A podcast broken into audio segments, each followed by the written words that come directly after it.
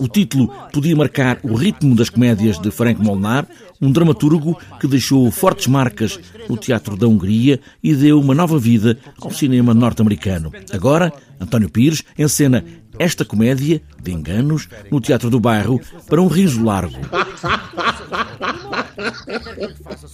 É uma comédia de portas, uh, muito divertida, muito rápida, cheia, cheia de, de gags, cheia de, de, de, de coisas meio absurdas. Ou seja, é, uh, uh, este personagem está cheio de poder, cheio de dinheiro, um banqueiro. Parece, parece algumas pessoas que a gente conhece. Conhece quer dizer, eu não conheço nenhuma, mas, mas que, que ouvi falar, conheço da televisão.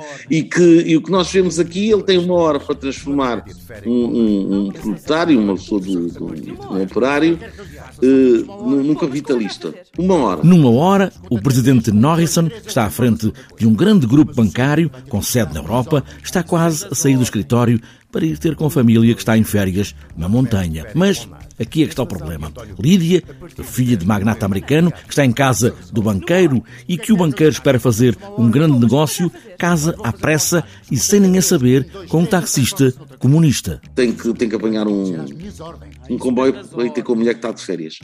E portanto ele nessa hora, para, para conseguir apanhar o comboio, transforma este homem num capitalista. Uh, e portanto o que nós vemos é um desfile de personagens, médicos, advogados, uh, assessores de imprensa, as próprias secretárias, as pessoas, as pessoas trabalham com ele, uh, a serem corrompidas. Ele faz o que quiser das pessoas com cheques.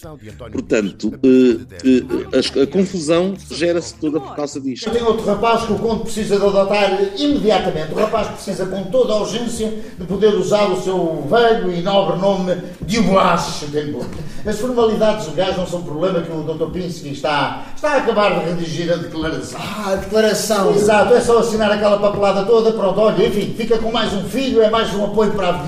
Uma hora para transformar um proletário sem dinheiro nos bolsos no presidente da União de Fábricas de Automóveis e depois são enganos, muitos enganos, portas a abrir e a fechar e tudo o que o riso pode, no fundo, provocar. Coisa de engano e de tortas. e estão lá mesmo as portas, e estão lá os personagens a entrar e a sair das portas e a entrar em portas onde não devem e a encontrarem pessoas que atrás das portas também não desejavam.